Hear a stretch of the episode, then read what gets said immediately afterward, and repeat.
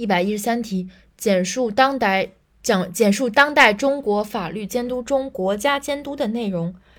当代中国法律监督中，国家的监督包括了一国家权力机关的监督，二国家监察机关的监督，三国家司法机关的监督，四国家行政机关的监督。